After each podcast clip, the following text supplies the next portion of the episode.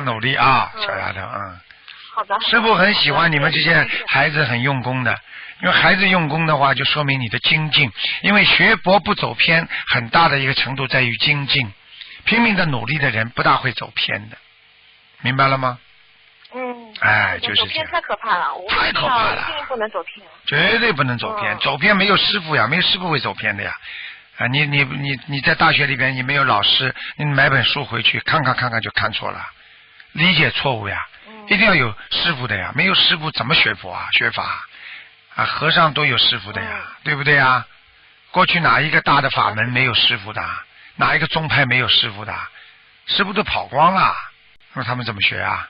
很简单咯，哦听得懂吧？啊，就这么简单所以要有师傅的呀。所以任何一个法门，他必须要有师傅呀，宗师很重要的呀。嗯没有师傅的话，怎么样把这个法门好好学下去呢？对不对啊？很难的很难修炼的，不容易的。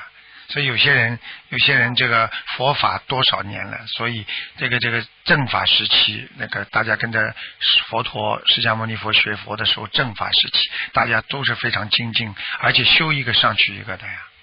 啊，相法时期就是很像啊，就不一样了。等到现在是末法时期的啊，大家个人说个人的了。嗯啊，对不对啦？反正没有师傅了嘛，大家下面的徒弟爱怎么说就怎么说了。心灵法门哪一天是台长不在的话，各个人都跑出来说：“啊，你们听我的，心灵法门是这样的。”你说这这个法门能能好好的正不啦？嗯，听得懂吧？听谁的？小丫头，你到时候把你的录音拿出来，你说，你看台长当时就对我很好的啊，我学到了这个心灵法门的真谛了。然后你说我现在就是心灵法门的啊头，你们大家来听我的吧。哼，你说你能保证把你你说你现在说不敢，你等到哪一天，你你你说不定你就跑出来了，人家一捧你，你就跑出来了。他说啊，心灵法门是这样的，是那样的。你说你能保证不把人家带偏吗？那现在就是这样的，很多很多法门嘛就是这样，公说公有理，婆说婆有理呀、瞎子摸大象呀。很多人摸到鼻子，哦，像是原来是这么一个圆滚滚的；有的人摸到尾巴，哦，像原来就是一根尾巴。摸到象的这个大背，哦，原来就是一个平平整整的一个方方正正的东西。他每人感觉不一样啊，每人对佛法的理解不一样啊，听得懂了吗？嗯，所以要尊所以要尊师啊，重道就是这个道理，要尊重师傅的。啊，一个人不好好学，没有师傅的话，很很可怜。就像一个孩子没有父母亲的话，他会很可怜的。师傅经常说，小时候我们为什么不犯错？不就是因为有父母亲管着吗？我们一毕业之后，不要父母亲管了，我们生活出问题了，感情出问题了，婚姻出问题了，身体出问题了，家庭出问题，财钱财出问题，没人管了呀。明白了吗？嗯，好了，明白了，现在知道了吧明？白了，好，谢谢师傅。哎，嗯，知道了，啊知道了。师傅，那个我觉得那个法门的这个，就是就是像像师傅这样，肯肯定是有根本智的人才能带我们。像我们这种没有根本智的人，就是肯定会肯定肯定不行啊。肯定不行嘛！到时候到时候被人家一捧的话，也自己出来了呀，所以就把人家又带一批人把人家带偏了呀。